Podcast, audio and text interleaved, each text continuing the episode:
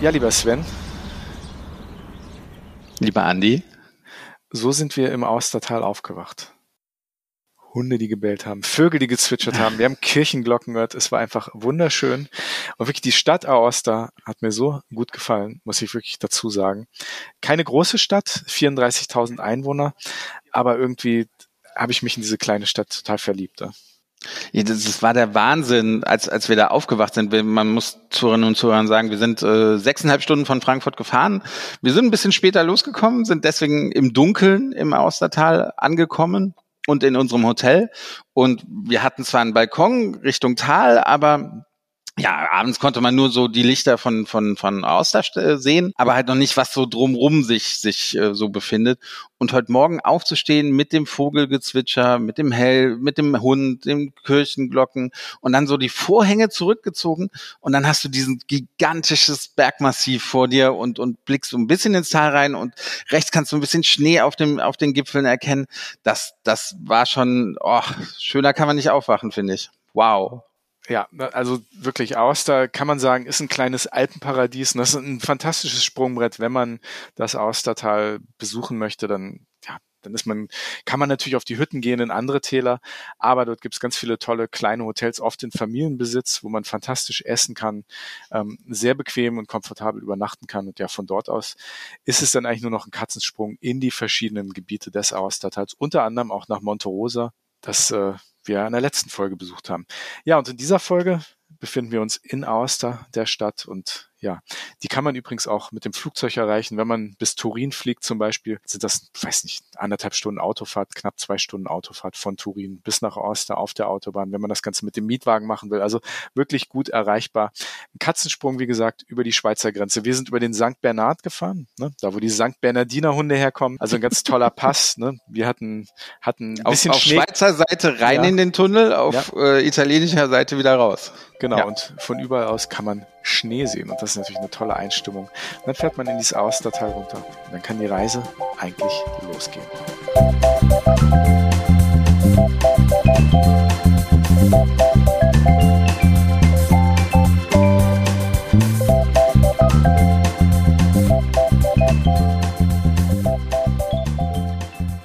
Ich als kleiner Klugscheißer kann das natürlich nicht so stehen lassen, was du gerade gesagt hast. Es tut mir unendlich leid, dass ich dich verbessern muss. Es tut mir leid, aber nein, es macht mir auch ein kleines bisschen Freude.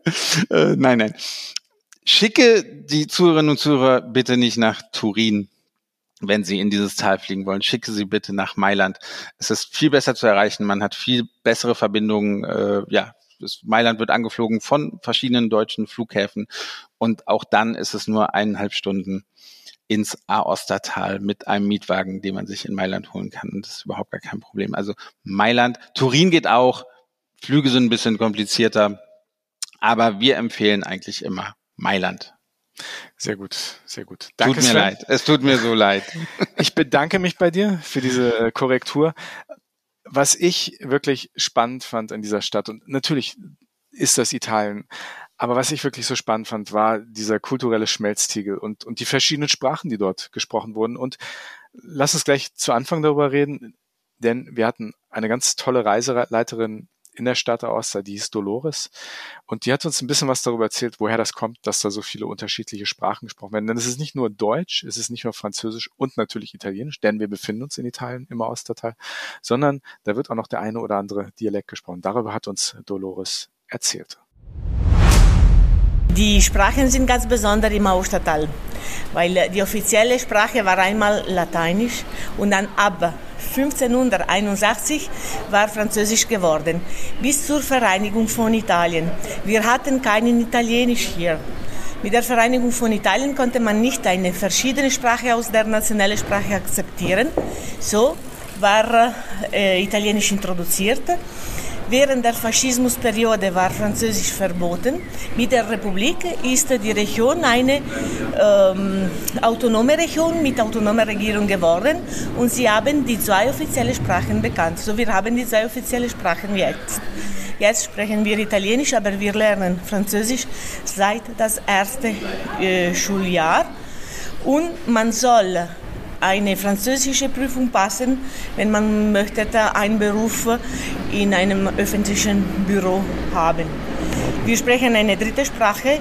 Es ist Patois genannt, eine franco-provenzalische Mundart. Man hat 74 Gemeinden, man spricht 82 verschiedene Mundarten. Man hat auch eine äh, deutsche äh, Kultur in dem Monte Rosa Gebiet, die Walser Kultur. Eine deutsche Gemeinschaft aus Oberwallis, Walliser Walser mhm. genannt. Sven, du hast mich auf dieser Reise einmal richtig, richtig überrascht. Oh, wie, wie, wie kam das? Zufall, bestimmt purer Zufall. Du hast was Schlaues und gleichzeitig Poetisches gesagt. Mhm. Und ich habe es aufgenommen. Das klingt nach mir, genau. ja, wer das wahre Oster kennenlernen möchte, muss in den Untergrund. Und warum? Na, hier wurden Kirchen auf Kirchen gebaut. Und die interessanteren, die älteren sind natürlich unten drunter im Untergrund von Aosta. Liebe Hörerinnen und Hörer, das war der Gedanke des Tages. Aber er hat recht, er hat recht. Wer das echte Aosta sehen will, der darf nicht nur über der Erde bleiben, der muss auch runtergehen. Die Römer haben, Sie haben gesagt, ungefähr 100 Jahre um Aosta gekämpft. Ja. Wie strategisch wichtig war Aosta, dieses Tal für die Römer? Es war strategisch, weil die Römer wollten die, Konsul, die, die Gallien äh, beherrschen und die Helvetien. Und so, sie brauchten eine freie Passage. Man sagt, dass die Salassi große Felsen in den strategischen Punkten am Anfang des Tals äh, aus der Bergen fallen ließen. Und äh, die, die Römer brauchten diese freie Passage, ohne Steuer zu laufen, um, um die, die anderen Länder zu, zu beherrschen. Danach haben wir das Haus von Savoyen. Die, das Haus von Savoyen wollten die Pässe kontrollieren und die Steuer äh, haben aus der Reisende. So, sie waren die Türnehmer der Alten. So, warum hatten die ideale Situation, um hier diese Region zu beherrschen? Und sie haben diese Region für neun Jahrhunderte beherrscht. 575 Meter für 725 wir sehen noch etwa zwei Kilometer Mauer. So warum ist Aosta die Rom der Alpen genannt oder die römische Stadt nach Rom? Mhm. Und wir sind noch draußen in der Römerstadt. Wir sind mhm. ganz hier auf der obersten Teile, die wichtigsten Teile, weil wir sind Richtung Rom. Der Kaiser kam aus diese Richtung. Der Name Aosta? Ja, aus Augusta. Kommt auch vom, äh, vom, vom Kaiser. Mhm. Augustus. Also Augusta Pretoria, Augusta Pretoria Salassorum. Augusta hat äh, den Namen des Kaisers genommen. Augusta, Augusta, Auster. So warum sie ist so genannt. Es war im 19. Jahrhundert entdeckt. Es war alles mit äh, Grund erfüllt. So, er war gebaut, um die religiösen Teile zu stützen. Sie haben nicht alle diese leeres Platz gelassen, man denkt, es war benutzt für bedeckte Prozessionen, als sie noch paganisch waren und sie nützten die Tempel. Sie haben alle Fenster Richtung der Tempel gebaut. Es, war, es gab die zwei gleichen Tempel. Und dann, als sie christlich geworden sind, es war als Lager benutzt. Dann verlassen, alle mit Grund erfüllt und im 19. Jahrhundert entdeckt und frei und befreit. Das hat er Oster den Römern zu verdanken, natürlich, die die Fundamente der Stadt gelegt haben hier. Ja, und das alles hat zu wirklich toller römischer Architektur geführt. Wir standen zum Beispiel im römischen Amphitheater von der Oster und konnten gleichzeitig im Hintergrund schneebedeckte Alpen sehen. Und das war für mich so ein Aha-Moment, wo ich mir gesagt habe, das hast du sonst nirgendwo in Italien, dass du in dieser römischen antiken Architektur stehst, in diesen Fundamenten, die wirklich noch sehr gut erhalten sind. Dort, dort finden tatsächlich auch noch Aufführungen, Theaterstücke und Opern statt. Und wie gesagt, im Hintergrund siehst du die schneebedeckten Alpen. Wo gibt es das sonst? Sven, die Antwort ist nirgends. Ich gebe, ich gebe dir recht, du hast recht. Und das hat uns sehr so gut, beeindruckt, dass wir gef gefühlt irgendwie 400 Fotos und Selfies von uns gemacht haben im Amphitheater mit den Ruinen des Amphitheaters und dann mit den schneebedeckten Bergen. Also ich weiß, mein, mein Handy war voll mit, mit diesen Fotos. Es war auch als Auditorium benutzt. Äh, nicht nur für Lustspielen, sondern auch für Musikspektakel. Wann wurde Warum? das errichtet? Es ist äh, im ersten Jahrhundert gemacht. Normalerweise stand das Theater und dabei stand ein Auditorium, ein bedecktes Gebaut, Ge Gebäude. Mhm. Hier, sie hatten das Theater für beide äh, Dinge benutzt. Für beide Dinge benutzt und äh, es war ein bisschen bedeckt, um ein Dach zu stellen. Es war nicht komplett, weil es ist zu groß. Aber um ein Dach zu stellen, äh, brauchte man die vier Mauern. So warum er war viereckig. Außen ist 585 Meter über dem Meerspiegel. Wenn Sie die zwei Pyramiden Süden, Becca di Nona, die erste, 3000 Meter und Monte Milius hinter 3500 Meter. In einem kurzen Stück steht schon eine Höhen, große Höhenverschiedenheit. Jene Richtung, man sieht den Rüter Gletscher, 3500 Meter hoch.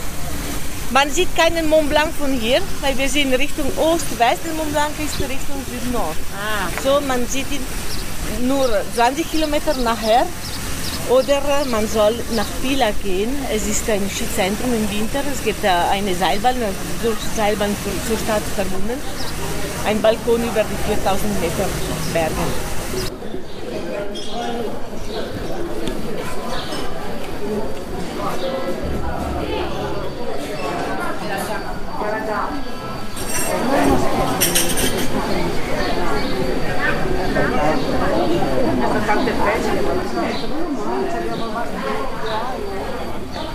Warum würden Sie sagen, dass äh, deutsche Touristen, deutsche Reisende Aosta besuchen sollten? Was ist an Aosta so speziell?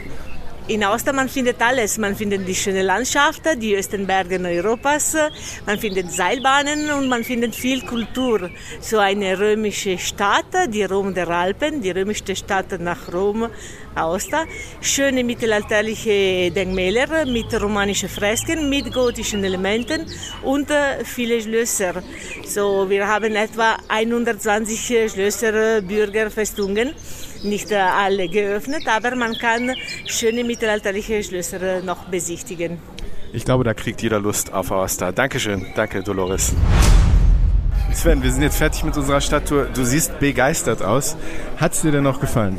Ja, Aosta scheint sehr einzigartig zu sein. Du hast ja wirklich noch diese alten römischen äh, Ruinen, Theater, die hier noch gut erhalten rumstehen. Und dann hast du diese 3000, 4000er Berge im Hintergrund, schneebedeckt, auch im Sommer. Es ist, wo hast du das sonst in Italien? Die Frage kann ich dir nicht beantworten, denn ich weiß es nicht. Ich glaube, das gibt es nirgendwo anders, oder?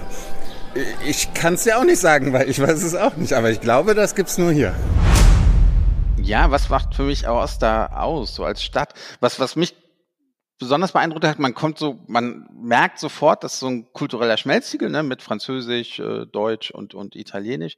Aber wenn man dann so durch die Stadt flaniert, und sie eignet sich wirklich hervorragend zum Flanieren, ist es wirklich so ein italienisches Gefühl, was, was man so von der Stadt mit, wo alles ist so ein bisschen ruhiger, alles ist so ein bisschen, äh, kleiner, süßer, wie, wie man so ein Bilderbuch Italien mit so einer kleinen Pizzeria, einem kleinen Café, einer kleinen Bäckerei und, und da gehen die Leute noch hin und jeder kennt jeden und das, das war für mich dann irgendwie so ein bisschen Italien in Begriff und das, das fand ich eigentlich super, super schön an dieser Stadt und trotzdem halt, ne, so ein bisschen in, sehr international, weil es halt diese verschiedenen Kulturen beinhaltet. Sven, wir kommen nicht drum herum, nochmal kurz über das Essen in der Oster zu reden. Ich muss eine Region, ich muss einen Ort lieben, wo es Käsefondue als Vorspeise gibt. Und tatsächlich habe ich nicht nur einmal, sondern zweimal Käsefondue zur Vorspeise gegessen. Und das ist wirklich für mich ein Paradies, ein absolutes Paradies. Also wir waren ja insgesamt vier Tage im Ostertal und du hast immer gesagt, boah, wenn es ein Käsefondue gibt, ich nehme das hier. Und immer wenn es auf der Karte stand, hattest du es auch genommen, weil, ja gut, der Käse ist natürlich bekannt in dieser Region, ist ganz hervorragend, ganz spezieller Käse, aber auch wirklich, darf ich das sagen, saulecker. Ist einfach so, kann man nicht widersprechen. Und es ist nicht der Schweizer Gruyère, also der Greierzer, der beim Schweizer Käsefondue benutzt wird, sondern ganz speziell für diese Region dort, das ist der Fontina Käse. Also Fontina, dieser Käse kommt aus dem Austertal und der ist für Käsefondue auch fantastisch geeignet. Und wie gesagt, ganz besonders als Vorspeise kann man ein leckeres Käsefondue essen und dann noch eine schöne Hauptspeise, eine Pizza, eine Pasta. Also man kann sich da wirklich äh, kulinarisch absolut gut verwöhnen lassen. Was mir dort sehr gut geschmeckt hat, war nicht nur der Euterspeck, sondern die machen generell ganz tolle ähm, Fleischspezialitäten. Und wir haben eine Pizza gegessen, auf diese, der oh, dieser ja. Lardo drauf war. Also eine, eine oh, Pizza, ja. die mit ganz hauchdünnem Speck belegt war. Und das war so fantastisch, Sven. Wenn ich da jetzt dran denke, läuft mir das Wasser im Mund zusammen.